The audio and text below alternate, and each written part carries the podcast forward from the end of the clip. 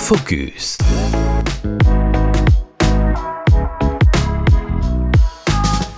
Bonjour à tous. Euh, pour ce nouveau podcast sur Radio Alzheimer, nous allons parler d'une question qui est fréquemment posée à l'Association France Alzheimer et maladies apparentées. C'est comment diagnostique-t-on une maladie d'Alzheimer ou une maladie apparentée? Quels sont les outils diagnostiques?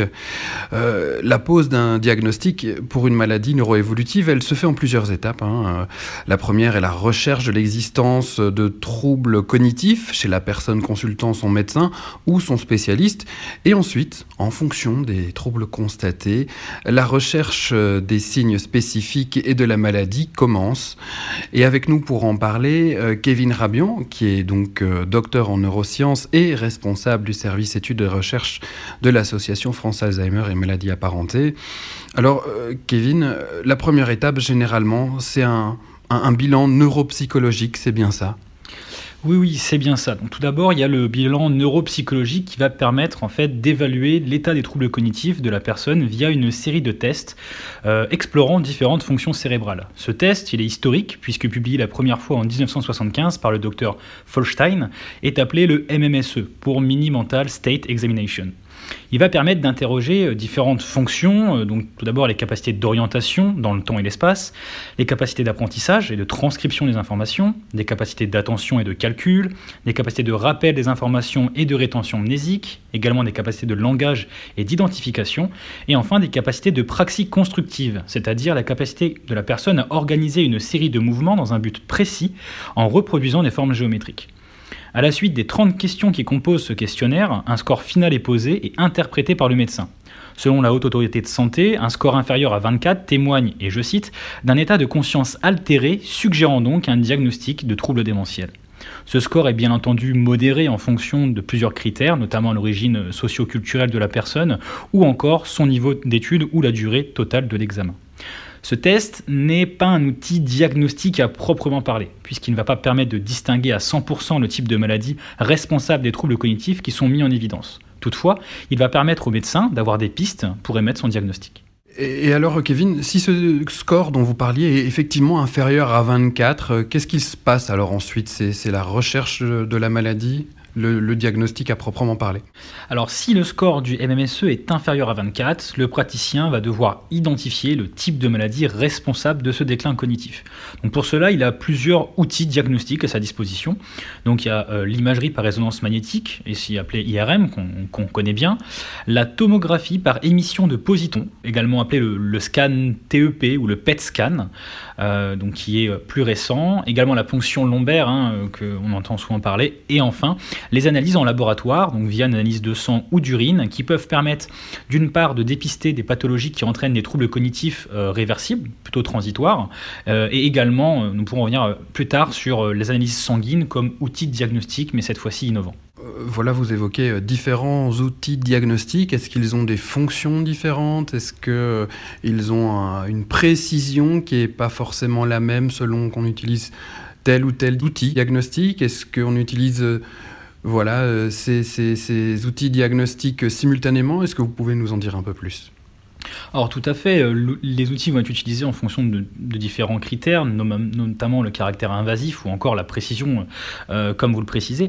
donc tout d'abord, on va, commencer par l'IRM qui lui va permettre de pouvoir détecter les atrophies des différentes structures, c'est-à-dire les trous, hein, littéralement, si on veut schématiser, que va laisser la mort des neurones dans le cerveau. Dans le cas d'une maladie d'Alzheimer, par exemple, l'hippocampe, la structure responsable de la mémorisation, est très souvent touchée. cette IRM va permettre d'observer cette lacune, ce trou au niveau de cette structure. L'IRM va également permettre d'éliminer certaines causes de troubles démentiels, comme par exemple si le praticien remarque la présence d'un hématome ou encore d'une tumeur. Concernant maintenant la ponction lombaire, alors c'est un acte qui est plus invasif et de moins en moins apprécié par la communauté des médecins. Donc ça consiste à introduire une aiguille entre deux vertèbres au niveau du bas du dos pour effectuer un prélèvement du liquide céphalorachidien, aussi appelé le cérébrospinal. Et c'est le liquide dans lequel baigne le cerveau et ce liquide entoure également la moelle épinière. Ce prélèvement va permettre du coup de mettre en évidence la présence de certains biomarqueurs dans des proportions significatives de certaines maladies, comme par exemple la protéine amyloïde bêta ou encore la protéine Tau dans le cas de la maladie d'Alzheimer.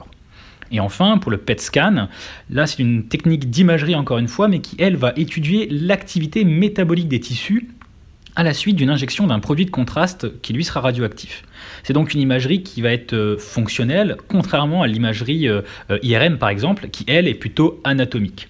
Le PET scan va donc permettre de faire une cartographie de l'activité métabolique du cerveau en observant les zones qui consomment plus ou moins de glucose par exemple.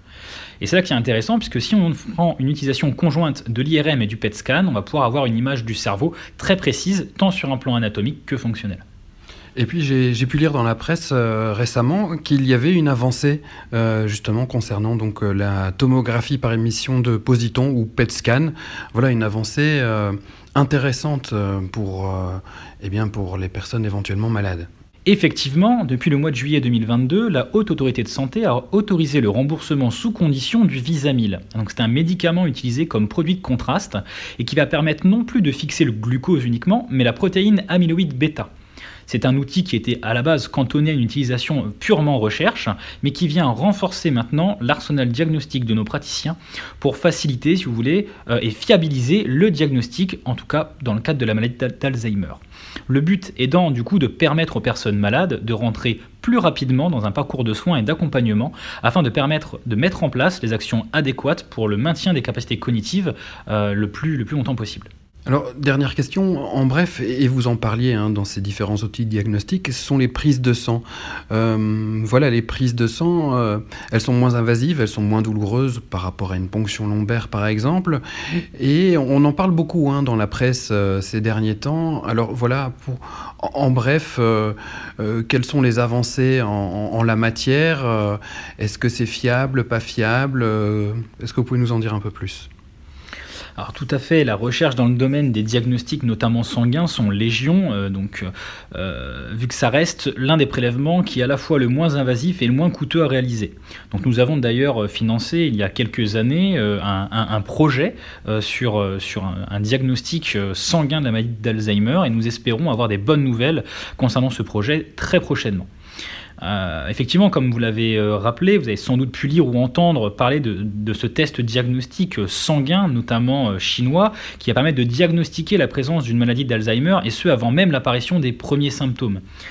L'utilisation de ce type d'outils dans le futur est extrêmement importante, soit en remplacement euh, d'une pratique un peu, plus, euh, un peu plus risquée comme la ponction lombaire, ou euh, bien sûr en complément d'une imagerie, notamment du PET scan, et qui va permettre d'affiner un diagnostic de maladie neuroévolutive pour éviter euh, de traiter en fait des individus faussement positifs qui auraient du coup recours à des thérapeutiques euh, lourdes. Si on prend le cas par exemple euh, des prochains médicaments, candidats médicaments en tout cas autorisés en, Amérique et qui devraient, on l'espère, arriver sur le territoire européen et en France dans ces prochaines années, mais qui ne sont pas dénués d'effets secondaires. Donc être capable d'affiner le diagnostic pour éviter de traiter des individus qui n'en ont pas besoin et qui du coup seraient traités avec des, molécules nocives pour leur santé est euh, particulièrement important. Vraiment la dernière question là, Kevin Rabian. Ça arrive vraiment, ça a des erreurs de diagnostic de maladie d'Alzheimer? Après voilà ces batteries de tests qui sont donc approuvées en France. Ah oui, bah malheureusement, il y en a encore. Euh, les tests, bien que performants, ne sont pas non plus infaillibles. Et, euh, les tests se reposent sur des normes biologiques.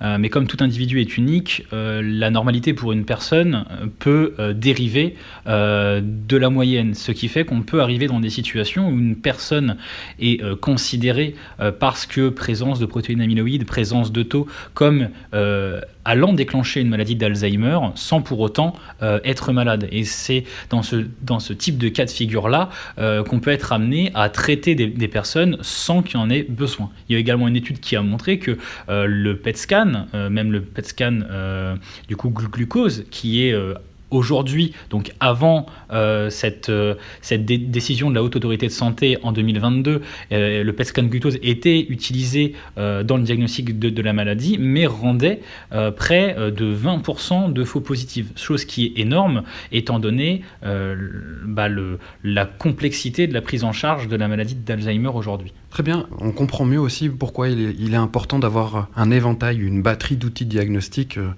bah, du coup pour ne pas se tromper en fait et ne pas faire un, faux diagnostic. je vous remercie beaucoup Kevin Rabian d'avoir répondu à nos questions. je rappelle que vous êtes docteur en neurosciences et responsable du service études et recherches de l'association France Alzheimer et maladies apparentées. quant à nous, chers auditeurs, je rappelle que vous pouvez écouter, réécouter toutes nos émissions podcast sur le site internet et l'application de Radio Alzheimer. À bientôt. C'était Focus, le podcast qui s'intéresse aux initiatives, à la recherche et au quotidien autour de la maladie d'Alzheimer.